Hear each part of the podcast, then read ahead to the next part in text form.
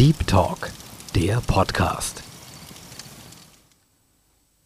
Nancy Faeser, die Bundesministerin des Innen- und für Heimat, sagte, Musliminnen und Muslime sind seit vielen Jahrzehnten Teil unserer Gesellschaft. Dennoch werden sie oft wegen ihres Glaubens angefeindet, ausgegrenzt und ausgeschlossen. Das erleben auch Menschen, die für Muslime gehalten werden. In Deutschland leben ca. 5,5 Millionen Menschen muslimischen Glaubens, von denen die Mehrheit deutsche Staatsangehörige sind. Wenn wir also über Muslim- oder Islamfeindlichkeit sprechen, dürfen wir nicht vergessen, dass sie keine abstrakte Gruppe, sondern konkret unsere Kolleginnen, Nachbarn, Schulkameraden und Freundinnen trifft. Was ist Muslimfeindlichkeit genau? Wie wirkt sich Muslimfeindlichkeit auf unterschiedliche Bereiche unseres Lebens und Alltags aus? Und was können wir tun, um Muslimfeindlichkeit in Deutschland zu begegnen? Dazu habe ich jetzt einen Bruder hier im Studio am Mikrofon. Ich heiße ihn herzlich willkommen. Das ist mein lieber Bruder Umar Rashid Malik, ein sehr guter Freund. Und ich heiße ihn herzlich willkommen. Assalamu alaikum wa rahmatullahi wa barakatuhu. Wa alaikum salam wa rahmatullahi wa barakatuhu. Vielen Dank für die Einladung zum Sehr, sehr, sehr, sehr gerne. Ich bin wirklich sehr froh, dass du hier dabei bist. Und äh, wir haben uns sehr lange nicht gesehen. Äh, einen ganzen Monat, um genau zu sein.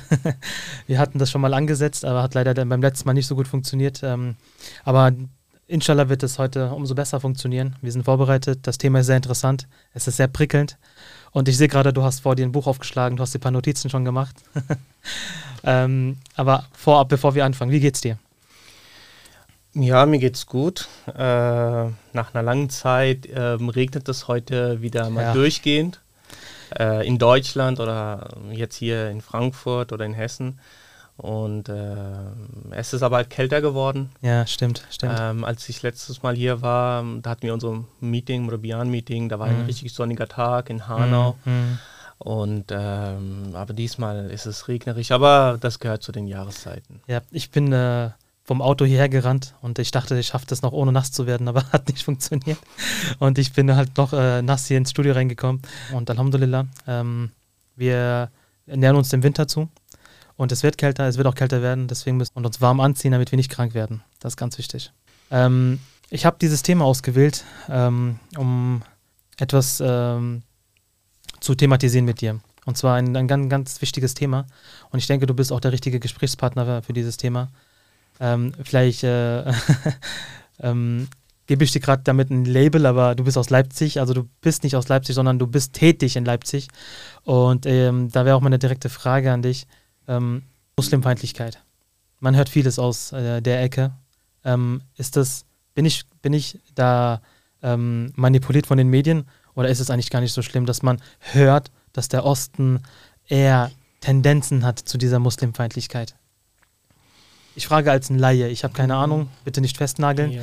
aber du, jemand, der dort lebt, kann da, ich denke, sehr gut darauf antworten.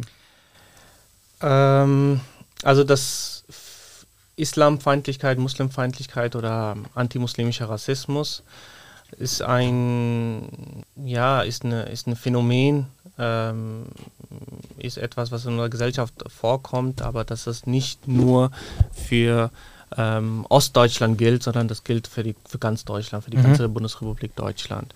Und ähm, es gibt verschiedene Formen von Diskriminierung, von Rassismen, und äh, nicht nur die Muslime treffen, also Antiziganismus, Antisemitismus, mhm. Rassismus gegen People of Color äh, und, und die kommen mal mehr, mal weniger zum Vorschein. Äh, ganz einfach auf der Straße, in der Gesellschaft, in der Zivilgesellschaft. Mhm. Aber was auch wichtig ist, dass es nicht nur eine Sache in der Gesellschaft ist, sondern das Problem ist auch institutionell und strukturell. Okay. Äh, und da können wir später gerne darauf eingehen. Ja, das würde ich dann gerne schon mal wissen. Ähm, deswegen würde ich nicht sagen, dass es ein ostdeutsches Problem ist, sondern es ist ein gesamtdeutsches Problem. Aber klar, ähm, dass es dort auch zum Vorschein kommt. Mhm. Und ähm, auch mit bestimmten Hintergründen, dass zum Beispiel erst nach der Wende überhaupt äh, die aus den muslimischen Ländern oder den islamischen Ländern oder muslimischen Ländern eher gesagt äh, oder islamisch gelesenen äh, Menschen dort zugewandert sind, mhm. ähm, beruflich, äh, familiär aber auch durch Flucht. Und da sozusagen, weil es da ein Vakuum gab oder ähm, nicht so viele Berührungspunkte mit Muslimen Mhm. wie in den alten Bundesländern, ähm, gab es einen sehr, sehr stumpfen antimuslimischen Rassismus ähm, gegen den Menschen, die hier dazugekommen sind oder teilweise auch hier geboren und aufgewachsen sind. Aber wie kommt es denn, dass jetzt äh, jemand äh, von der Ferne zu mir kommt, ich dann dieser, dieser Person plötzlich äh, verfeindet gegenüberstehe? Also in dem Wort steckt ja drin Feind. Das heißt, jemand, der mir schaden möchte, ist mein Feind. Jemand, der ähm, mich ähm, in meiner Existenz, in, in meinem, meinem Leben stören möchte, ist ja per se eine Art, in Anführungsstrichen, ein Feind. Warum wird eine ganze Religion, beziehungsweise die Anhänger einer Religion, ähm, in einer Feindschaft gerückt, gedrückt, ähm, nur weil sie aus der Ferne kommen und die Gründe, wieso sie kommen, sind ja auch äh, sehr, ähm, sehr stark.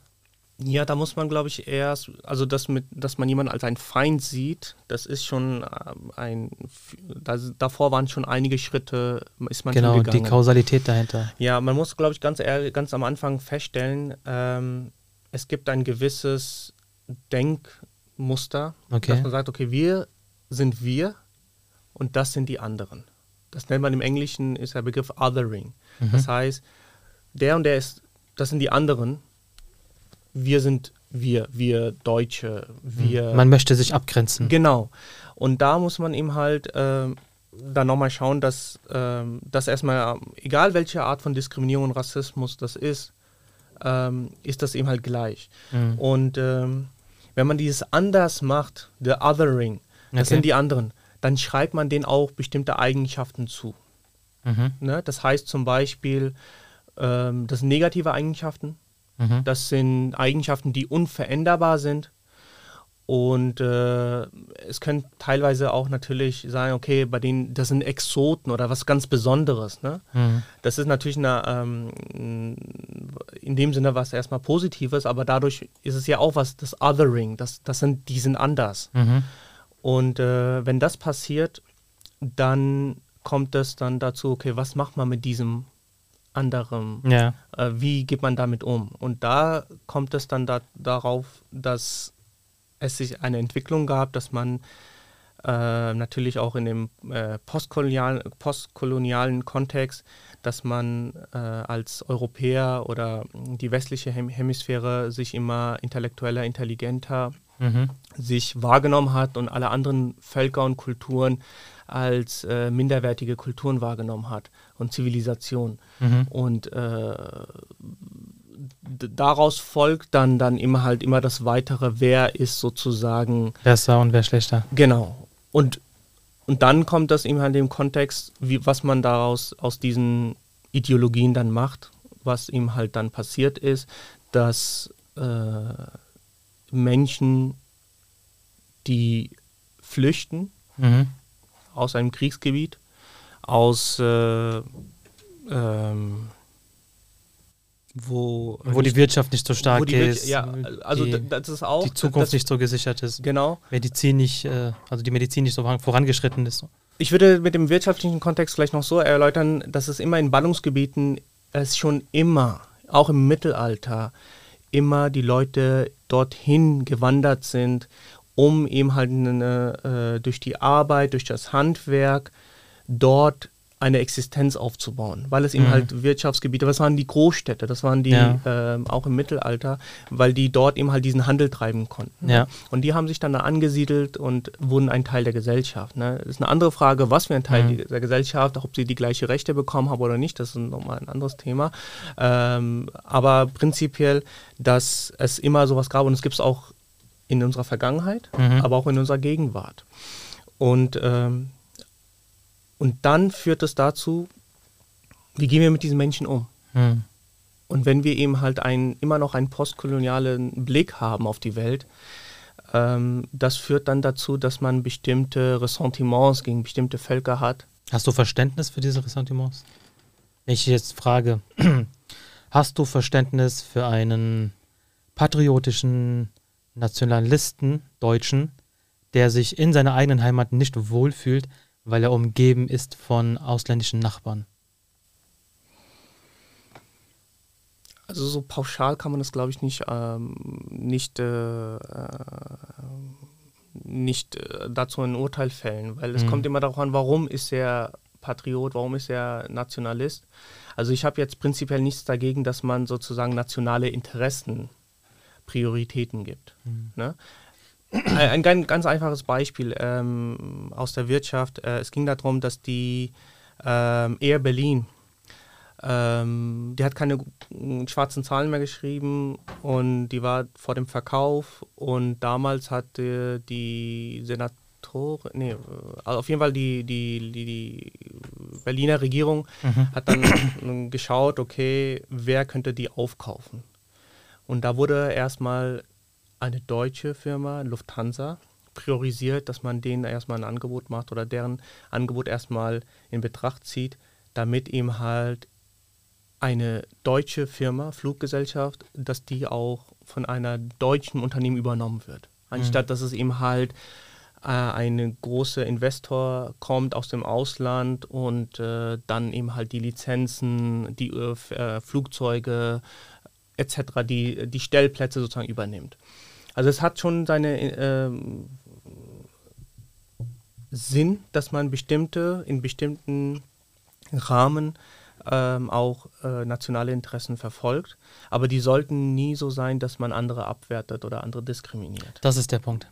Ich glaube, da wird es ungesund. Ich kann dir aus meiner Erfahrung schildern, ich habe damals in der Schulzeit äh, eine, eine, eine, Erfahrung äh, erlebt. Ähm, es war, glaube ich, die sechste oder siebte Klasse und äh, wir hatten eine Mathelehrerin, die, ähm, ja, ich sag mal, ähm, den Kindern mit Immigrationshintergrund nicht so freundlich gesinnt war. Ganz freundlich ausgedrückt. Und ähm, eines Tages ist sie ausgerastet und hat uns äh, im Unterricht äh, an den Kopf geworfen, dass wir doch äh, alle zurück in unsere Heimat sollen. Mhm. Richtig sauer, wütend. Weißt Wes du? Weswegen? Wir haben, wir haben rumgealbert, wir haben nicht hingehört, okay. so was Schüler halt machen. Wir okay. haben, ähm, ja, wir sind geärgert. Wir uns, ja, wir haben sie geärgert, genau. Mhm. Was man nicht tun sollte, gehört sich nicht, äh, ist äh, nicht in Ordnung.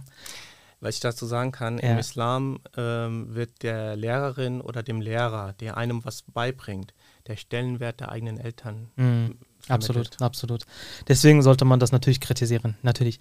Aber du hast ja davon gesprochen, wie man damit umgehen sollte. Und sie hat, äh, ja, sie hat äh, einen Umgang gezeigt, was nicht vorbildlich war. Und sie hat äh, uns mit uns geschimpft äh, und äh, uns äh, diskriminiert. Und das war purer Rassismus. Mhm. Aber weißt du, wie wir darauf reagiert haben? Wir haben uns totgelacht. Wir haben so gelacht, weil wir sie nicht ernst genommen haben und haben sie damit noch mehr provoziert. Sie hat natürlich hinterher dann Ärger bekommen äh, von der Schulleitung und so weiter und so fort. Ich habe mich aber später dann gefragt, warum sie sich so sehr aufregt. Ich meine, wir sind doch Kinder, wir waren in der sechsten Klasse damals. Ähm, wieso musste diese Frau so ausrasten in dem Moment? Da habe ich versucht, äh, mich in ihrer Lage zu versetzen und habe ähm, dann ein Verständnis dafür bekommen, dass sie ähm, keine, keine Energie oder Kraft mehr hatte, diese unerzogenen Kinder zu erziehen, die aus einer, aus einer anderen Kultur kommen und mit einer anderen Art äh, ähm, Verhalten, was sie nicht dulden wollte. Ich weiß, dass ihr Umgang falsch ist, aber ich kann nachvollziehen, warum sie ihre Angst, äh, was sie in sich hat, einen falschen Ausdruck verliehen hat. Also ich habe ich hab, äh, hab Verständnis für die Ängste, ich habe Verständnis dafür, dass Menschen sich unwohl fühlen. Aber was macht man? Das ist die Frage. Wie sollte ich damit umgehen? Ängste können abgebaut werden. Äh, Distanzen können gebrochen werden, indem man näher kommt. Und man sollte herausfinden, was ist der richtige Umgang. Ja, aber die Frage ist, äh, das ist äh, die Perspektive zu der Lehrer oder zu der Lehrer und zu der Lehrerin. Aber die Frage ist, ob das dieses Verhalten der Kinder mhm wirklich von der Kultur kommt oder von der Religion kommt oder ist es einfach, ähm, was Kinder ihm halt machen? Mhm. Ne? Und äh, dass sie albern, dass sie auch Streiche spielen, dass sie äh, auch ärgern und ähm, dass es ihm halt egal ist. Genau, dazu muss es welcher welcher Kultur genau. oder welcher ähm, müssen, müssen diesen, Stadtteil diesen, oder äh, sie herkommen. Genau, Vielleicht im Stadtteil könnte man noch sagen, dass es schon äh, ähm, einen Unterschied macht ähm, in Deutschland, ja. in welchem Stadtteil bzw. in welchem Wohnviertel man Brenn, sozialisiert Sozialer Brennpunkt. Ja, wir, das war ein sozialer Brennpunkt, von dem ich spreche. Und äh, wir haben ja eine Diaspora in Deutschland. Und wir wissen, dass äh, es äh, soziale Brennpunkte gibt, da wo ähm, sehr viele Kulturen, äh, Religionen, Ethnien auf, aufeinandertreffen, miteinander koexistieren, harmonieren oder auch nicht harmonieren. Ähm, warum ich die äh, Lehrerin verstanden habe, ist, dass die Kinder miteinander in ihren eigenen Sprachen gesprochen haben, ähm, unter anderem auch sich ähm, beleidigt haben. Ähm, aber Die Lehrerin? auch die Lehrerin. Ja, das geht ja nicht. Das ist falsch, 100 Prozent. Aber rechtfertigt das äh, die Reaktion der Lehrerin? Nee, das, das rechtfertigt Genau, halt das, nicht, deshalb wir man, müssen in äh, beiden Richtungen arbeiten. Aber ich würde eher sagen, dass ich das nachvollziehen kann, aber das verurteile. Aber das hat eine Kausalitätsreaktion. Wenn jetzt diese Lehrerin voll verärgert nach Hause geht und äh, sich irgendwie ausheult bei irgendeiner Cousine, Schwester, Nachbarn, gleichgesinnt. Und diese eine Nachbarin zum Beispiel ist irgendwo eine Chefin und hat äh, demnächst ein, äh, ein Praktikumsgespräch oder ein Vorstellungsgespräch, wo sie selbst jemanden einstellen kann. Und vor ihr sitzt jetzt ein Mädchen mit Kopftuch. Das heißt, sie ist vorbeladen, sie ist vorbelastet wegen dieser ganzen äh, Geschichte und wird diese, diese, diese Wut oder diesen Zorn auf dieses Mädchen mit Kopftuch projizieren. Also das heißt, das hat dann kein Ende. Und dieses Mädchen mit dem Kopftuch wird sich dann ungerecht äh, behandelt fühlen, weil sie äh, nicht genommen wurde, weil sie dumm angemacht worden ist, wird dann nach Hause gehen, wird sich dann ausweinen bei irgendeinem Bruder oder Cousin und der wird sich dann denken, oh mein Gott, alle sind Rassisten. Hm, Ja, okay. Du hast jetzt zum Beispiel ein, mm, ein Fallbeispiel genannt, der das nochmal erklärt, woher dieser Mus diese Muslimfeindlichkeit kommt. Dass es eben halt Vorurteile gibt, Abwertungen gibt gegenüber Muslimen, dass Muslime abgewertet werden, teilweise pauschal, das sind alle ja, so. Ja. Oder es ist einfach Fehlinformation oder Desinformation und das dann dazu führt, dass man es immer weitergibt. Ne? Und unser Podcast heute soll ja dafür dienen, dass wir mal über, darüber sprechen, Genau. dass äh, woher kommt dieser antimuslimische Rassismus, diese, diese Islam- und Muslimfeindlichkeit und äh, wie, man, äh, wie man das auch erkennt. Und vielleicht auch, weil einige Zuhörerinnen und Zuhörer sich selber als Muslime sehen oder sich muslimisch verstehen oder auch muslimisch gelesen werden. Ne? Das heißt, Mhm. sie sind, also gehören nicht dem Islam an, sind keine Muslime, aber während ihres Phänotyps, also ihrem Aussehens, werden sie als Muslime gelesen oder wahrgenommen. Richtig, Ne? ja. Und die sind ja auch von dem antimuslimischen Rassismus betroffen, weil man sagt, okay, der wird oder sie wird wahrscheinlich zu dieser Kategorie gehören. Ne? Man kategorisiert. Da, genau, und dass man sozusagen nicht nur sagt, okay, der Junge oder das Mädchen, die, äh, der Junge, der einen Bart trägt, junger Mann, oder das Mädchen, das ein äh, Kopftuch trägt oder nicht trägt, also sich verschleiert oder nicht verschleiert, dass sie genauso von diesem AMR betroffen ist. Ja, ja, stimmt. das ist ja dann die Sache, dass man es einem erkennt und zum anderen dann auch äh, dafür sensibilisiert wird. Und äh, wir hatten ja zum Beispiel vorhin auch ähm, zu Beginn der Sendung nochmal über, darüber gesprochen, was macht das mit den Muslimen, Ja, mit diesem, also mit diese, mit diesen Rassismen, äh, diese, dieser Ideologie, dass das in der Gesellschaft, also wir können zumindest von Deutschland sprechen, wenn nicht sogar von ganz Europa, dass bestimmte Ressentiments, bestimmte Bilder, äh, bestimmte Ideologien vermittelt werden. Und weil wir so gut integriert sind, nicht nur wegen der Sprache, die Sprache selbstverständlich, aber auch von der, von der, von der, von der, gesellschaftlichen Prägung, also auch von dem Konsum, mhm. ähm, weil wir ein Teil der Gesellschaft sind, dass wir teilweise auch diese Blickwinkel des Rassismus übernehmen gegenüber muslimisch, Muslimen und muslimisch gelesenen Menschen. Meinst du, ein Moslem verhält sich rassistisch gegenüber einem, gegenüber einem anderen Moslem? Oder äh, was, wie meinst du das? Ja, also so Mhm. oder auch einem, der muslimisch gelesen wird. Zum Beispiel schwarze Haare, ja, dicken Bart. Ja. Weißt du, woher das kommt? Dazu habe ich sogar ein sehr interessantes Video. Und darüber können wir auch sprechen, wenn du möchtest. Ja, zeig Es, mal. es geht um äh, Folgendes: Das ist ein Experiment, ähm, das heißt äh, Doll-Test. In dem geht es darum, dass ähm, Kinder vor einer Puppe, vor zwei Puppen gesetzt werden. Die eine Puppe ist farbig und die andere ist weiß. Und äh, die Kinder werden gefragt, ähm, welche Puppe findest du schöner? Und die Kinder zeigen ohne zu zögern auf die weiße Puppe.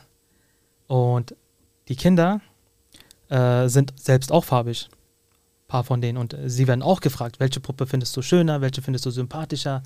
Und die zeigen jedes Mal auf diese weiße Puppe. Und dann wird die Frage gestellt, äh, warum das so ist. Und wir hören mal kurz rein. Ähm, das ist äh, ein YouTube-Kanal Quarks. Das Video heißt Wo beginnt Rassismus? Und ich äh, werde das, später, das Video später auch verlinken für jeden, der das äh, sich auch in die ganze Länge anhören möchte. Und wir hören mal kurz rein. Und äh, da wird auch eine sehr interessante Erklärung dafür gegeben. Und dann reden wir nochmal darüber. Doll is the pretty doll. Which doll is the nice doll? Which doll is the ugly doll? Why is that doll ugly? He's black.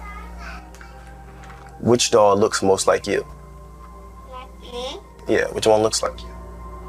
And that one. Die Szenen stammen aus einer amerikanischen Doku aus dem Jahr 2008. Also, nochmal, wie kann das passieren? Wenn wir Menschen sehen, die wir nicht kennen, wird diese Region hier im Hirn aktiv, die Amygdala. Sie reagiert auf Bedrohung und hängt eng mit dem Fluchtreflex zusammen. Untersuchungen haben gezeigt, dass diese Region weniger stark aktiv wird, wenn die fremde Person einer ähnlichen Gruppe angehört wie man selbst. Also wenn weiße Menschen andere weiße Menschen sehen zum Beispiel. Sie schlägt dagegen stärker aus, wenn die fremde Person zu einer anderen Gruppe gehört. Jetzt könnte man sagen, ja gut, ist halt eine natürliche Reaktion, kann man nichts machen. Hm, ist es aber nicht. Denn bei Weißen springt die Amygdala besonders häufig an, wenn sie BIPOC sehen. Und sie reagiert heftiger, je stärker die Vorurteile der Probanden sind. Und jetzt kommt's. Auch bei BIPOC ist die Reaktion stärker, wenn sie Menschen ihrer eigenen Hautfarbe sehen, als wenn sie auf fremde Weiße treffen. Dass selbst BIPOC Vorurteile gegen sich verinnerlicht haben, das ist eine der Folgen von Rassismus. All das deutet darauf hin, dass diese Reaktion gelernt ist. Wann das passiert, lässt sich schwer sagen. Manche Untersuchungen zeigen, dass diese Effekte schon im Vorschulalter vorhanden sind. Andere wiederum legen nahe, dass sie sich erst im Laufe des Heranwachsens bilden. So, und das ist der Knackpunkt. Egal ob du weiß bist oder BIPOC, wenn du zum Beispiel in Deutschland aufgewachsen bist, bist du sehr wahrscheinlich rassistisch sozialisiert. Die Norm bei uns ist ja immer noch irgendwie, ja, sowas hier. Und das prägt, wie du dich selbst und andere wahrnimmst. Die Lieblingsfiguren in deinen Kinderbüchern waren vermutlich weiß. In der Schule war wahrscheinlich die überwiegende Mehrheit deiner Lehrenden weiß, deine Professorinnen weiß, Chefinnen, Politiker, fast alle weiß. Wenn du nachmittags den Fernseher eingeschaltet hast, hast du Werbung mit attraktiven weißen Darstellern gesehen. Schon klar, die Mehrheit der Menschen in Deutschland ist nun mal weiß, aber eben nicht alle. Unsere Gesellschaft ist viel diverser. Das Problem ist aber nicht nur, dass BIPOC unterrepräsentiert sind, sondern wenn sie medial vorkommen, werden sie meist in anderen Zusammenhängen gezeigt. Zum Beispiel, wenn Kriminalität das Thema ist oder Armut oder prekäre Jobs oder wirtschaftlich benachteiligte Länder oder Kontinente. Und all das verfestigt ein Bild, das nicht von irgendwoher kommt, sondern aus einem System, das von weißen Menschen erfunden wurde. Ja, genau, erfunden. Um eine Gesellschaftsordnung herzustellen, in der weiße Menschen überlegen sind. Das klang dann zum Beispiel so. So sei der Schluss nicht unbillig noch unbegründet, dass im Allgemeinen im Durchschnitt die afrikanischen, und das Wort sagen wir jetzt nicht hier, doch etwas näher ans Affengeschlechte als die Europäer grenzen. Black Indigenous People of Color. Und Stichwort ähm, rassistisch sozialisiert. Ich denke, das bringt es echt auf den Punkt. Was, was denkst du darüber? Ja, diese, ähm, diese Erklärung ist sehr ernüchternd und erklärt auch, ähm, dass äh, wir selber auch angefangen haben, so zu denken, rassistisch sozialisiert zu denken. Und äh, also ich kann auch eine, eine Anekdote von mir erzählen. Mhm. Ähm, ich habe mich dafür auch ein bisschen so es war mir auch peinlich, oder ich, ich habe mich geschämt, aber ich hab's, es hat bei mir Klick gemacht. Was ist denn passiert? Ähm, ich, war unter, ich war joggen in Leipzig Okay. und ich bin dort ähm, ähm, an einer Erstaufnahmeeinrichtung vorbei gejoggt. Das ist eine Erstaufnahmerichtung, wenn jemand zum Beispiel geflüchtet ist, Mhm. äh, wird er ja registriert und dann wird er dann auf die Stadt oder Kommunen, Landkreise verteilt. Und äh, von der Erstaufnahmerichtung gehen die, dann werden die weiter verteilt. Also dezentrale Unterbringung, das ist eigentlich das Ziel, aber das ist eben eine zentrale Unterbringung. Und da kam, ich bin da vorbeigejoggt und da kam so eine Gruppe, das war so Zeit von Maghrib, kurz nach Sonnenuntergang, nee, ja, es war schon dunkel. Und ähm, da kam eine Gruppe von vielleicht vier, fünf, sechs, ich weiß es nicht mehr ganz genau. Und alle hatten schwarze Haare. Und ähm, sie, sie kamen mir entgegen und sie sind an mir vorbeigelaufen. Ne? Und ich dachte so, okay, hier ist eine Erstaufnahmerichtung, wahrscheinlich werden es die Bewohner von denen sein. Ähm, ich, ich jogge an denen vorbei, aber als ich an denen vorbeigegangen bin, habe ich mich nochmal umgedreht. Okay. Warum? Genau. Ich frage dich jetzt direkt, warum? Und da habe ich gemerkt, warum habe ich mich umgedreht? Die Amygdala, würde ich sagen. Wahrscheinlich. Weil ich wollte nochmal sicher gehen, dass die weiterlaufen und ich weiter jogge. Hm. Ne, es ist nur ein Beispiel, es gibt noch ein kleines Beispiel, das, das ist jetzt vor ein paar Wochen passiert, in, hier im November. Oder war das November? Oder Anfang November, dass ähm, ich war mit meiner Frau unterwegs und wir mussten einen Zug, ähm, also umsteigen ins, ins andere und der Zug hat gewartet und ich bin ein bisschen weiter vorgelaufen, um zu schauen, wo noch ein freier Sitzplatz ist, damit ich ihm halt die Tür schon mal drücken kann, dass sie aufgeht, den Taster. Und in dem Moment kam ein junger Mann in einem hellen Mantel mir entgegen, schwarze Haare. Und ich war schon so irgendwie zwei Meter vor und bin an ihm vorbeigehauen. Und ich habe gesagt, in dem Moment, meine Frau ist hinter mir, sie zieht noch den Koffer. Und ich habe mich umgedreht. Weil ich einfach in dem Moment, meine Frau ist hinter mir und ich muss die beschützen so. Und ich wollte nur sicher gehen, dass die, der, die Person einfach nur vorbeiläuft oder irgendwas macht. Mhm. Woher kommt das? Das ist ja sehr interessant. Also ich würde dazu sagen, es muss nicht sein, dass jeder so denkt oder auch so handelt. Mhm. Aber du hast dich dabei erwischt, dass du es getan hast. Genau. Und ich habe daran gemerkt, dass ich sehr den Medien also konsumiert habe Mhm. und entsprechend den Medien und den Medien, die das eben halt immer wieder Highlight. reproduziert haben, Mhm. diese Bilder immer wieder produziert haben, hat irgendwann einen geprägt.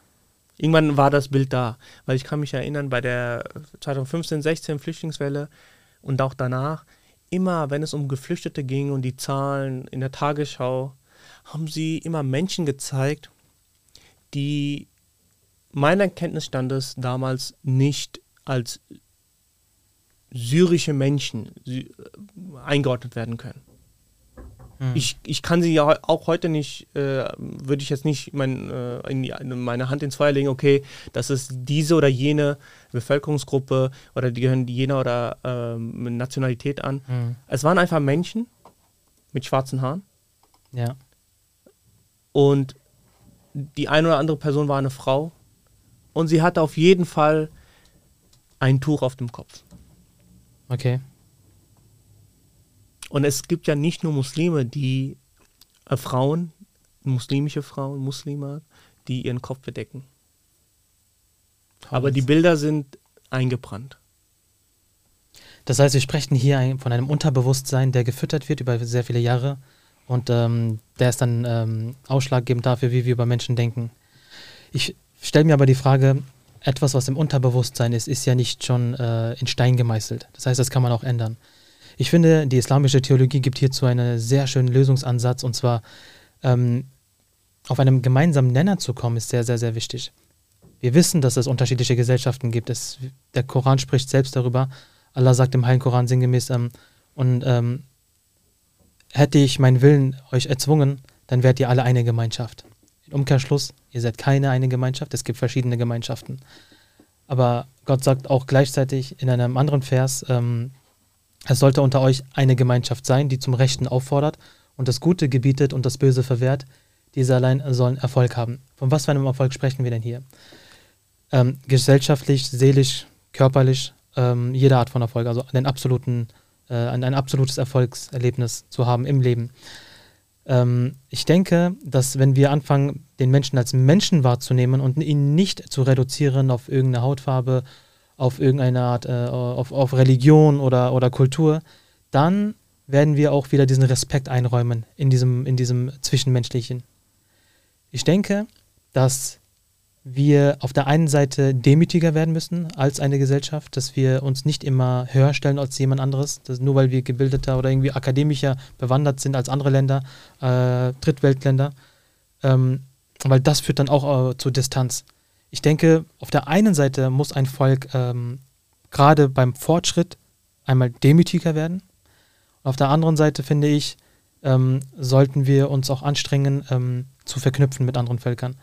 Etwas, was in der Ferne liegt, ist immer fremd für mich. Aber wenn ich eine Brücke schaffen kann zwischen zwei Völkern, zwei äh, Nationen oder Kulturen oder Religionen, dann nähren sich ja diese zwei Parteien. Und wenn sie sich nähren, dann entsteht Freundschaft, dann entsteht äh, eine, eine Bindung, ein Verhältnis. Und das bricht diese Distanz. Und diese Distanz wird ersetzt durch Brücken. Ja, es, also dem stimme ich zu. Äh, Im Heiligen Koran gibt es ja auch den Vers, وَجَعَلْنَاكُمْ شُعُوبًا وَقَبَائِلَ لِتَعَارَفُوا. Mhm. Das heißt, wir haben euch zu Völkern und Stämmen gemacht.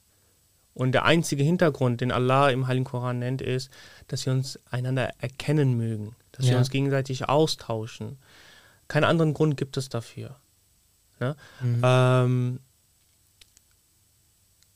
ein anderes Beispiel, vor Allah Ta'ala, im Heiligen Koran heißt es, Allah Ta'ala wird unsere Gottesehrfurcht uns äh, schauen. An dem werden wir sozusagen ähm, belohnt oder auch bestraft. Ne? Wenn es Ja. jetzt so nach dem Tod geht, im Jenseits, ob wir mit, der, mit dem Paradies be, äh, belohnt werden oder mit der Hölle belohnt werden. Ja. Aber jetzt nochmal runtergebrochen, Ja, das heißt, kein Volk steht über einem anderen Volk, auch nicht in der islamischen Theologie. Jeder wird entsprechend nach seinem, äh, nach seinem Glauben und den er praktiziert, auch belohnt. ja, Und das zählt vor Allah Ta'ala. Nicht welchem Volk man angehört, welcher Nation man angehört, Mhm. sondern ganz allein die Gottesehrfurcht. Und das ist eben halt, wenn man es nochmal ganz kurz zusammenfasst, die Rechte und Pflichten gegenüber Gott, dem Ja. Schöpfer, und die Rechte und Pflichten gegenüber seiner Schöpfung, Hukukul Ibad.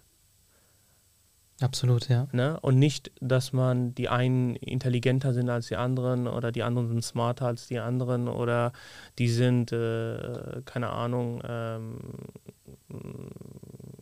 begabter äh, etc., sondern allein das islamische Konzept ist aus der Theologie die Gottesehrfurcht. Und dementsprechend, egal welche Herkunft man ist. Absolut, absolut.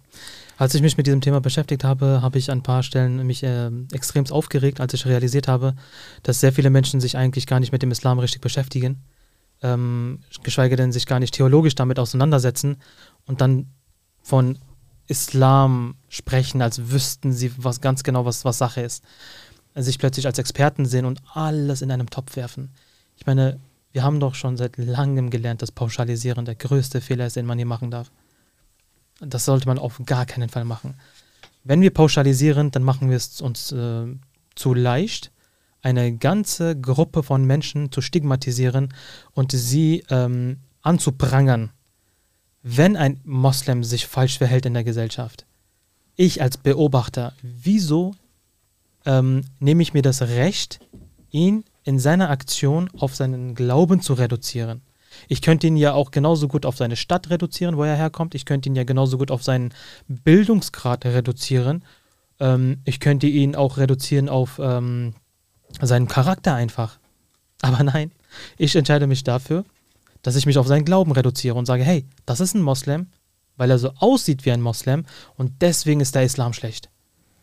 Und weil Menschen das tun, ähm, fühle ich mich als Moslem natürlich verletzt in dem Moment. Aber dann stelle ich mir die nächste Frage, okay, wie gehe ich denn damit um? Was soll ich denn tun? Wenn ich jetzt ähm, anfange, mh, dagegen laut zu werden, aber auch äh, unhöflich laut, dann bestätige ich diese Eindrücke. Das heißt, wir Muslime müssen auch ähm, Vorarbeit leisten, was das Ganze angeht, um äh, schlechte Eindrücke durch gute Eindrücke zu ersetzen. Wie funktioniert das? Das funktioniert auf folgende Art und Weise, dass wir erstens ähm, geduldiger werden, was das Ganze angeht. Ich weiß, wir leben gerade in einer Zeit und auch viele Jahre davor, dass wir dieses Problem haben. Es bringt nichts, wenn wir solche Menschen anpöbeln, wenn wir sie im Internet äh, in den Dreck ziehen, wenn wir anfangen, ähm, uns irgendwie zusammenzutun und irgendwie über diese Menschen zu lästern und uns irgendwie aufzuregen, weil wenn wir, wenn wir ehrlich sind, bringt das nichts. Das, das fruchtet nicht. Mhm. Was fruchtet denn? Man muss ja schon zielorientiert arbeiten. Ich denke, und ich, das ist meine theologische Meinung aus einer islamischen Perspektive, ähm, der heilige Prophet, Frieden, Segen Allah sein auf ihm, ist der beste Vorbild für uns Muslime. Dann sollten wir uns auch ein Vorbild an ihn nehmen. Was hat er denn getan, als er angepöbelt wurde, als er schlecht behandelt wurde, als er diskriminiert wurde? Wir haben Bücher voll, voll von diesem Wissen, ähm, was seine Sunna, was seine Praxis war. Ein kleines Beispiel, also die Freitagsansprache von äh, Hazrat Amir Mumnin, dem Oberhaupt der Ahmadi Muslim Jamaat. Hören wir uns nur die an. Mhm. Er macht jetzt gerade eine Serie über die Geschehnisse in Medina nach Badr. Genau. Ähm, ganz besonders jetzt die, äh, nicht die letzte, die vorletzte, sondern die vorvorletzte. Mhm. Da ging es um seinen Umgang mit den jüdischen Bürgerinnen und Bürgern in Medina, wie er mit denen umgegangen ist. Ja, ja. Ne? Das sind alles Beispiele, also wenn wir uns die Freitags wenn wir wissen wollen, was es heißt, muslimisch zu sein und nach dem Islam zu lehr, le, äh, leben und praktizieren, das Beispiel des Propheten zu folgen, Ja, absolut. die Freitagsansprache anhören und sich vielleicht auch mal darüber Notizen machen reflektieren, auch. Notizen machen und reflektieren, okay, das war unser Prophet. Der hat dieses, so ist er damit umgegangen. Er ist für, uns Uswa Hasana, also ein vorzügliches Vorbild. Und wenn ein Muslim wirklich seinen Glauben praktizieren möchte und aufrichtig und ehrlich, folgt dem Propheten. Ja, Ne? absolut. Wenn eine rassistische alte Dame mich anpöbelt, einen Tag, zweiten Tag, dritten, also äh, regelmäßig, und ich jedes Mal darauf mit Höflichkeit reagiere, so nach dem Motto, sie bewirft mich mit Steinen, ich bewerfe sie mit Rosen zurück. Irgendwann wird sie realisieren und merken, hey, das äh, ist doch ähm, eigentlich falsch, was ich über diese Person denke, weil sie jedes Mal mich gut behandelt. Ja, aber was, über was du redest, äh, ist ja, ist in der, in der, in der Wissenschaft wird das Kontakthypothese genannt. Und ähm, es ist ein Weg, ähm, aber in der Wissenschaft wird das jetzt nicht äh, pauschal als eine Lösung gesehen. Das kann auch sozusagen, ähm, also es kann in be bestimmten Bereichen helfen, aber es gibt auch, wo das eben halt ni nicht, nicht hilft.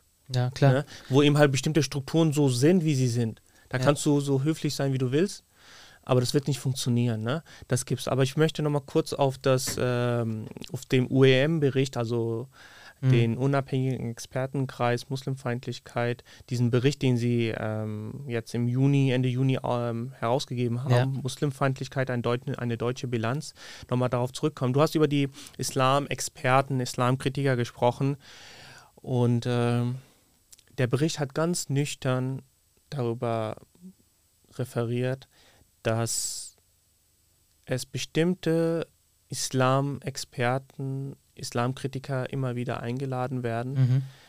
die diese äh, Muslimfeindlichkeit, diese Kritik, Mhm. also, also die Kritik in der Muslimfeindlichkeit verpacken und dann eben halt diesen Rassismen bedienen. Mhm. Und die haben dann ähm, drei Punkte angesprochen, wenn man den Islam kritisiert äh, oder ähm, und wo man sozusagen unterscheiden möchte zwischen wirklich einer konstruktiven Kritik Mhm. gegenüber einer Religion oder gegenüber die Muslime dann Mhm. und auf der anderen Seite Muslimfeindlichkeit. Haben sie drei Kriterien genannt, dass die beachtet werden soll, dass das eben halt unterscheiden werden kann. Ne? Und das ist das erste ist, dass wenn eine Pauschalisierung erfolgt. Das heißt, wenn jemand zum Beispiel sagt, dass wenn einer das getan hat, das machen, man, das machen alle Muslime. Das ist das eine. Das zweite ist, dass wenn die Perspektive auf, den, auf dem Thema oder über was gesprochen wird, eindimensional bleibt. Das heißt, wenn man sagt, okay, ähm, wenn eine, eine sexistische oder homophobe Tat begeht, dass das sozusagen mit der religiösen Zugehörigkeit zum Islam erklärt wird. Weil er Muslim ist, weil er dem Islam angehört, deswegen hat er diese sexistische Straftat begangen, dass er diese deswegen diese homophobe Tat begangen hat. Und das dritte ist, was sie benennen, ist Pluralismus, dass der Pluralismus ausgelassen wird, dass man nicht benennt, dass der, dass die Muslime, zum Beispiel in Deutschland, Mhm. nicht alle einer Gemeinschaft angehören. es Stimmt, gibt ja. verschiedene Gemeinden, äh, verschiedene islamische Religionsgemeinschaften und auch darunter ist jeder Mensch ein Individuum. Und das gehört zum Pluralismus, auch im Islam, dass man jetzt nicht sagen kann, okay, das ist der Islam. Und der Islam sagt das, sondern es sind mehrere Gemeinschaften. Und äh, diese Gemeinden haben natürlich auch unter, und man muss sich ehrlich machen, wir, reden, wir sind die Ahmadiyya Muslim Jamaat, eine islamische Religionsgemeinschaft in Deutschland. Klar, wir haben eine Theologie, aber wir können nicht sagen, dass jedes einzelne Mitglied von über 50.000 Mitgliedern eins zu eins gleich ist. Jeder ist ein Individuum. Mhm. Und jeder hat so seine Hobbys, seine Interessen, Seine eigene sein- Charakterbildung, seine eigene Persönlichkeit. Charakter- seine eigenen Talente, seine Fähigkeiten. Und wenn diese Man, man, man, Pauschalisierung man, kann passiert, sagen, dass, kein, dass nicht jeder Ahmadi stellvertretend ist für die Lehren des Islams, aber jeder Ahmadi wird als Repräsentant wahrgenommen. Verstehst du, was ich meine? Ja. Also jeder Ahmadi sollte dieses Bewusstsein haben, dass er gerade seinen Glauben repräsentiert. Das ist so schon mal seine Verantwortung. Aber von der Beobachterperspektive sollte man ähm, vermitteln, dass man bitte zu differenzieren hat, dass nicht jeder Gläubige automatisch äh, der Top-Repräsentant und Vertreter seines Glaubens ist. Deswegen meinte ich ja auch, dass eine theologische Auseinandersetzung sehr, sehr wichtig ist, dass man differenzieren kann. Aha, dieser XY äh, verhält sich gerade unislamisch, weil die Lehre das und das sagt. Und diese, diese Person XY verhält sich entsprechend seiner Lehren. Ich denke, die, dieser, dieser Unterricht ist sehr wichtig, damit wir halt einen Schritt machen für dieses Verständnis. Ja. Also ich würde vielleicht bei der Methode noch äh, noch äh, bisschen das äh, präzisieren, Mhm. dass man da zum Beispiel nicht eine Person herauspickt und sagt, das ist islamisch und islamisch, dass man eher allgemein sagt, okay, was ist entsprechend der Lehren des Islams und was ist nicht äh, entsprechend der Genau, also Lehren des nur- Islams. nur das wie Verhalten. Beispiel, ja, wie zum Beispiel das Oberhaupt der Ahmadiyya Muslim Jamaat, das macht seine Heiligkeit, Hazrat Mirza Masroor Ahmad, in seinen Vertragsansprachen, aber auch in den Ansprachen, wo er jetzt in Deutschland war, auf der jährlichen äh, ja, also Jahresversammlung äh, Jalsa Salana in Deutschland. Und ähm, dass man dann eben halt immer wieder sozusagen eine Erinnerung, dass wir eine theologische Debatte brauchen, Ja. dass wir äh, darüber sprechen müssen, dass wir uns auseinandersetzen. Was sind die Lehren des Islam? Was heißt es im, in der Praxis, wie man das umsetzt? Dafür sind die Religionsgemeinschaften da. Da sind auch die Hilfsorganisationen da, ob das die Jugendorganisation ist, die Frauen-, Kinder-, Mädchenorganisation, Herrenorganisation, dass sie das eben halt praktisch dann umsetzen. Ne? Ja. ähm, was auch mehr oder weniger gemacht wird. Also Genau. das ist ja nicht so, dass sie äh, ni nichts machen, die machen ja auch was. Und ähm, dass man, ich würde eher das so äh, einordnen, dass Ahmadi-Muslime, das kann man nie, nie, nicht niemand ins Gewissen reden, aber das wäre das eben halt der Optimalfall, dass jeder Ahmadi-Muslim das Bewusstsein hat, dass er ähm, von seinem Wirken die Lehre des Islams repräsentiert Ja. und von anderen vielleicht auch so wahrgenommen wird. Das kann man nicht ändern. Das ist der. Ja.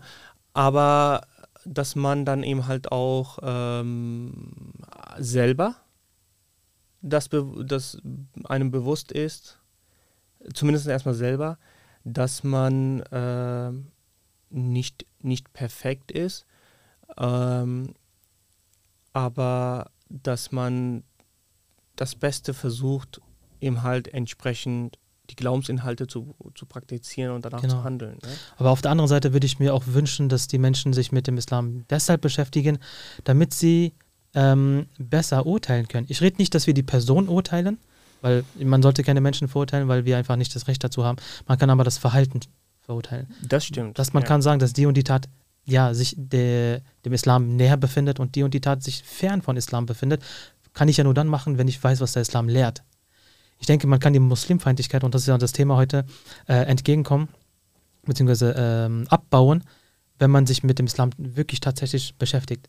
Dass man, dass man differenzieren kann, ähm, was nun islamisch ist und was nicht islamisch ist. Ich weiß, dass da es theologische Unterschiede gibt, es gibt Unterschiede in den Auslegungen und Interpretationen, aber im Kern, ähm, die Lehren sind ja Vielleicht muss man das noch gleich nochmal definieren, was, war mein, was mir mit theologischen Unterschiede meint. Mhm. Also was wir als alle Muslime, egal welcher Strömung, welcher Gruppe, welcher Gemeinschaft man angehört, was man gleich ha hat, ist, dass äh, der Koran die erste Quelle des Islams ist. Die Sunna und die Praxis die zweite und dritte Quelle ist. Das sind die Grundquellen des Islams.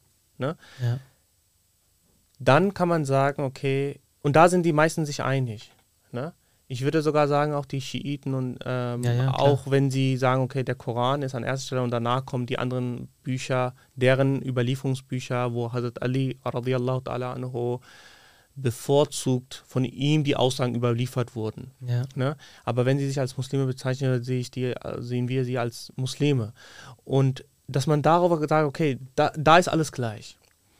Wenn es jetzt darum geht, ähm, bestimmte Verse zu in der. Theologie zu deuten, Ja, ja, da kann es in dem Sinne im Kontexten dann un Unterschiede geben. Ne? Dass Genau. zum Beispiel vereinzelt, muss man dazu sagen, vereinzelt äh, es Strömungen gibt, die äh, den Heiligen Koran wortwörtlich nehmen.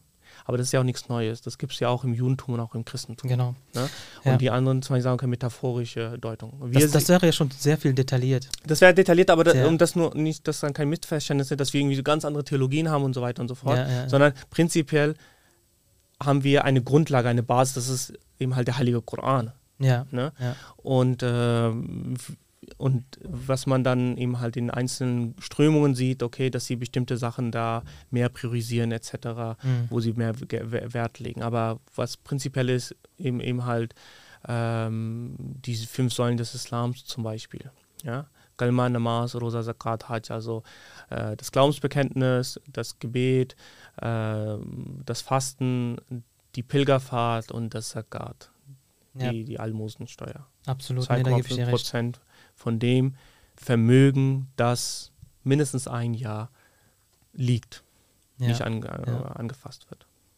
Nee, absolut. Ähm, ich bin 100% deiner Meinung. Und ähm, ich finde es auch sehr schön, dass äh, wir über dieses Thema sprechen, um äh, die Leute darauf aufmerksam zu machen, dass da wir zwei Baustellen haben. Auf der einen Seite haben wir die Baustelle, dass wir als Muslime vorbildlicher werden müssen in unserem Umgang, wie wir mit äh, Muslimfeindlichkeit umgehen, umzugehen haben und generell auch ein bisschen mehr geduldig sind, weil wir da eine, ein gemeinsames Ziel haben. Wir wissen, dass wir gemeinsam nur dieses Ziel erreichen können, dass diese Atmosphäre in Deutschland sich bessert. Und dafür müssen Muslime ein bisschen aktiver werden. Also sich äh, äh, noch islamischer zu verhalten. Auf der anderen Seite sprechen wir halt zu jenen Menschen, die diese Vorbehalte haben, die diese äh, Vorurteile haben und auch irgendwo ein bisschen Rassismus in ihnen schlummert.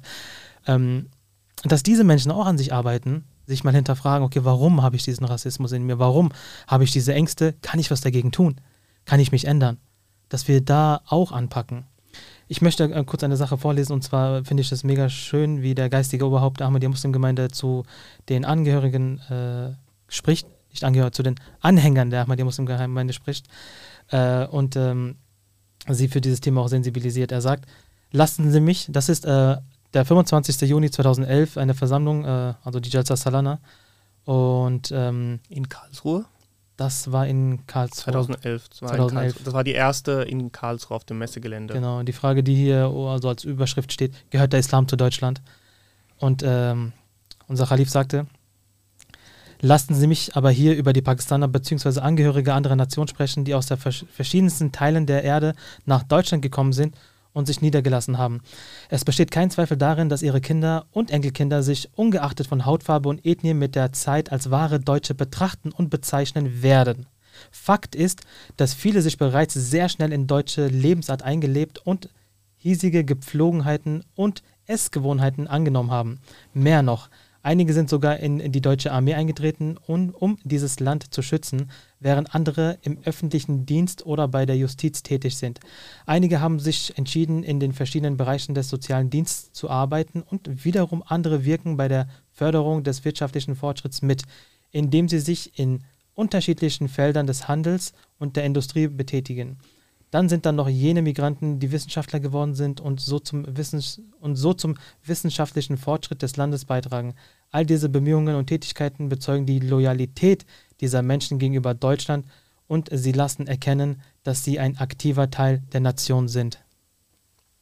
Hier in diesem Auszug sieht man, wie Muslime ankommen können in Deutschland, wie sie sich integrieren können, wie sie äh, Deutschland als ihre Heimat wahrnehmen. Ich denke, das muss man auch betonen.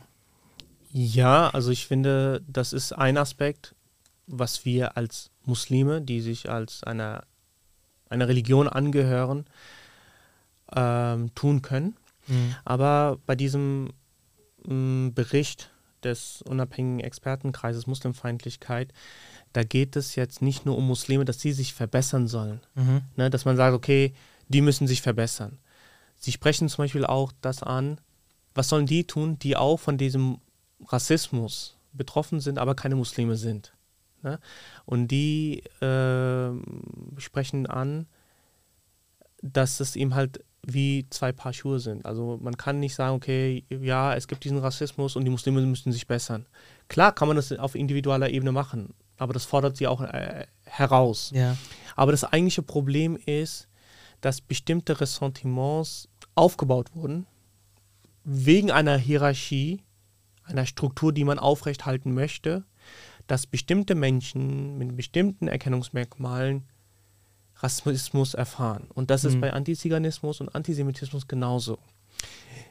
Das heißt, es gibt institutionelle und strukturelle Probleme, wo Rassismen mit Rassismen bedient wird. Mhm. Ganz einfaches Beispiel. Wohnungsmarkt. Du suchst eine Wohnung, du wirst nicht genommen, weil du schwarze Haare hast, weil du mhm. eben halt wie ein Muslim aussiehst. Muslim ja. aussiehst. Arbeitsmarkt, genauso. Schule, Bildung, die Lehrbücher, die sind teilweise, haben die Rassismen, antimuslimischen Rassismen. Da wird zum Beispiel, gibt es gar keine, es, gab eine, ähm, eine Studie dazu, ähm, die dann das äh, ob sie, äh, also, ausgewertet hat, dass es kein einziges deutsches Schulbuch gibt, wo eine Sensibilisierung für antimuslimischen Rassismus gibt. Hm, interessant. Also auch andere Kanäle, zum Beispiel Jung und Naiv. Ähm, Thilo Jung hat zwei Beiträge gemacht. Da ging es um einmal um Antisemitismus ähm, äh, und einmal wegen den, äh, diesem unabhängigen Expertenkreis, diesen Bericht äh, Muslimfeindlichkeit, ein Deu eine deutsche Bilanz. Und da haben sie das nochmal dargestellt. Es gibt strukturelle auch Probleme in unseren Institutionen in Deutschland ähm, geschweige denn von äh, anderen europäischen Ländern. Das heißt, das Problem, warum wir auch heute sprechen, klar, wir sind Mitglieder einer islamischen Religionsgemeinschaft.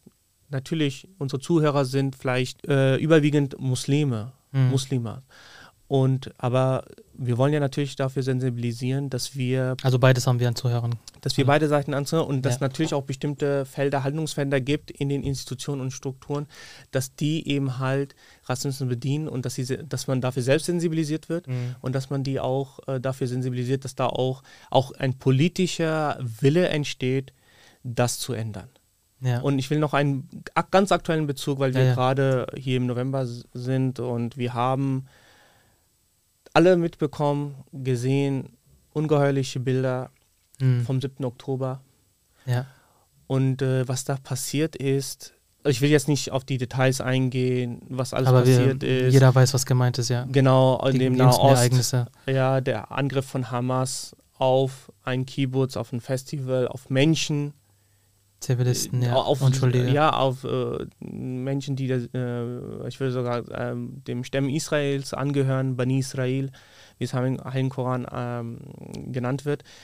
Und was passiert jetzt? Wir verurteilen das. Wir verurteilen ganz klipp und klar das Töten von Unschuldigen, von Zivilisten. Das bedarf auch keinen Kontext, keine Erklärung. Das ist menschlich gesehen einfach zu verurteilen, ganz deutlich und klar. Genau, und das ist im Widerspruch der islamischen Lehre. Ja, absolut. Ganz, also Punkt. Also da gibt es keine, äh, keine Relativierung, keine, keine Debatte etc. Aber was, was wichtig ist, was jetzt passiert, in den, gerade in den Massenmedien, teilweise auch in den Direktmedien, also auch in den Direktmedien, dass jetzt sozusagen zum einen der Antisemitismus Mhm. und der antimuslimische Rassismus gegenseitig so abgewogen wird. Ja, Was darf man noch, was darf man nicht?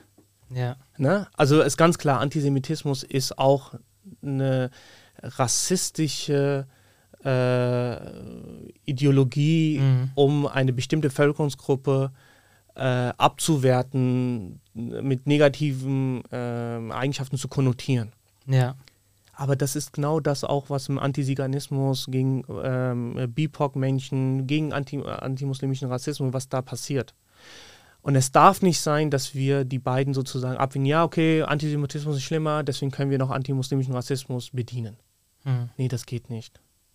Wenn schon, dann müssen wir beide oder auch alle Formen von, von Feindlichkeiten das zu unterbinden und das zu verurteilen. auf beiden Seiten. Auf beiden Seiten. Oder auf allen Seiten in dem Sinne auch. Was machen wir denn damit, dass man äh, das, äh, wenn man das so machen würde, dann äh, sofort in diese antisemitische Schublade gerückt wird? Das passiert ja auch immer sehr, sehr schnell. Das ist, da müssen wir ja auch differ- differenzieren bzw. definieren, was Antisemitismus ist. Und da, das ist ein ganz eigenes Thema. Aber ich sehe auch sehr oft dieses Problem in der heutigen Gesellschaft, gerade von diesem Narrativ, was wir auch in den Medien haben, dass man äh, ähm, diese Gerechtigkeit nicht findet. Und diese Gerechtigkeit ist in den Medien nicht zu finden, das muss man klar und deutlich sagen, dass einseitig berichtet wird und ähm, viele, viele Menschen, egal jetzt ob Moslem oder nicht, sich äh, unverstanden, ungehört fühlen und dann auf die Straßen gehen. Die gehen auf die Straßen, demonstrieren äh, mit, mit, mit, mit Schildern, mit, mit, äh, mit großen Schriften und darunter gibt es dann auch ähm, ein paar schwarze Schafe, die sich dann unangemessen verhalten. Und das ist dann wieder Futter für die Medien, um den Islam ins schlechte Licht, Licht zu rücken.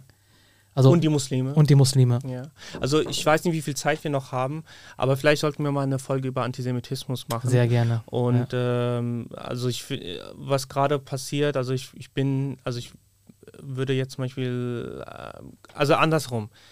Was wir hier machen, ist auch sowas wie alternatives Medium. Mhm. Wir machen etwas, wo wir sozusagen eigene Plattformen kreieren mit Stimme des Islams, wo wir sozusagen versuchen, ähm, einfach an die Öffentlichkeit zu gehen. Ja. Und es gibt ja Leitmedien, das ist auch gut. Wir haben öffentlichen, öffentlich-rechtlichen Rundfunk, wir haben öffentliche Medien, das ist auch gut so. Also das haben äh, andere Länder vielleicht auch nicht oder nicht in dieser Form. Das ist sehr, sehr gut. Aber was wir sehen ist, dass, ähm, ich würde es nicht so pauschal sagen, die sagen nur einseitig, ich würde ja sagen, die Tendenz zur einseitigen Berichterstattung ist größer, als dass es ausgewogen ist. Mhm. Also und das, ist nicht jetzt nicht nur, nicht nur jetzt im Nahosten so. Also die Leute wissen, welche Ereignisse sie in den letzten Monaten oder Jahren erlebt haben. Mhm. Wir Muslime ein paar mehr, weil wir davon betroffen waren. Ähm, seit dem 11. September äh, Irak, Afghanistan, Libyen, Mhm. äh, Irak, äh, Syrien. Was ist, also Ja, ja. das ist nochmal ähm, eine, ein Thema für sich, da auf, darauf eingegangen. Aber wir sind davon betroffen worden. Ja, Ne? Also ähm, ob wir, nur weil wir muslimisch gelesen werden oder Muslime sind oder dem Islam angehören und das dann alles so pauschalisiert wurde und nicht differenziert wurde. Ne? Und, ähm, und ich, ich denke, das ist eben halt, die Leute sind eher deswegen auch bereit, eher auf die alternativen Medien zu hören, was sie zu sagen haben, eine Möglichkeit geben, weil das auch natürlich ähm, good, äh, das, das äh, wird jetzt ein bisschen das Thema größer, aber bad news are good news for, for, for, the, for the media. Mhm. Also schlechte Nachrichten sind plakativer, spekulat, äh, äh, spektakulärer und aber sagen wir mal, die Tendenz geht dazu, weil eben halt die Medien, die so etabliert sind, Mhm. ähm, dass deren Zahlen rückläufig sind. ja, Ne? Und dass eben halt da jetzt die Alternativen eben halt immer wieder mehr an Interesse und Gewicht äh, bekommen. Mhm. und die Leute da zuhören, was hier eigentlich läuft. Also nur ein Beispiel, gerade im Osten, also Piers Morgan hat ja ein Gespräch geführt mit Bassem Youssef, den Ja. ich vo- davor nicht kannte. Aus diesem 20, 30-minütigen Gespräch, er ist ein Satirik, Satiriker, also äh, eigentlich Chirurg gewesen in Ägypten. Hast du das Interview, das zweite Interview? Das zweite habe ich auch angehört. Und weil das so viral ging, so viele Klicks, Mhm. weil ich glaube, ich weiß nicht, ob das stimmt, aber es ist einer, wenn nicht sogar das meistgeklickte Video von Piers Morgan, Mhm. wenn nicht ähm, zumindest einer der meistgeklicktesten. Und die haben dann noch ein Gespräch geführt von Mhm. knapp zwei Stunden. Und Sehr das würde ich, ist auf Englisch, Ja. würde ich empfehlen, um einfach vielleicht in dieser Form zwischen den beiden im Gespräch einen Überblick über diesen Konflikt zu bekommen. Es war ein komplett anderes Narrativ, würde ich sagen. Eine ganz andere Perspektive auf das Geschehen auch. ja, Um einfach das Horizont. Jeder Konsument kann ja für sich selbst entscheiden, was er annehmen möchte, ähm, was er für glaubwürdig hält und was nicht. Aber man sollte sich nicht davor fürchten, seinen Horizont zu erweitern, beziehungsweise sich auch andere Stimmen anzuhören, damit man ein ausgewogenes, äh, ich sag mal, ähm, äh, Buffet hat, wo man sich bedienen kann. Also dann hört man halt auf sein Herz und guckt, okay, was klingt für mich logischer. Es ist ja wohl gerecht, dass man sich zwei Seiten anhört und dann sich aussucht, was man glauben möchte und was nicht, anstatt immer nur einseitig eine Sache zu glauben. Hier hört man schon das Asan. Ich glaube, das nehmen wir als Stichwort und ähm, machen dann hier mal einen Punkt. Und äh, ich nehme dich beim Wort. Wir machen dann auch inshallah eine Folge über den Antisemitismus. Äh, ich hoffe, du bist dann auch gerne dabei. Wir machen dann noch einen Termin. Und ja, ich denke, ich äh, ähm, ja, beende dann mal hier die Folge und bedanke mich herzlich bei dir für dieses Gespräch. Und danke dir auch, dass du gekommen bist und aus deiner kostbaren Zeit mir diese Zeit geschenkt hast. Möge Allah dir das hoch anrechnen. sehr gerne, sehr gerne. Vielen Dank für die Einladung. Sehr, sehr gerne natürlich. Assalamu alaikum wa rahmatullahi wa barakatuh. Wa alaikum salam wa rahmatullah.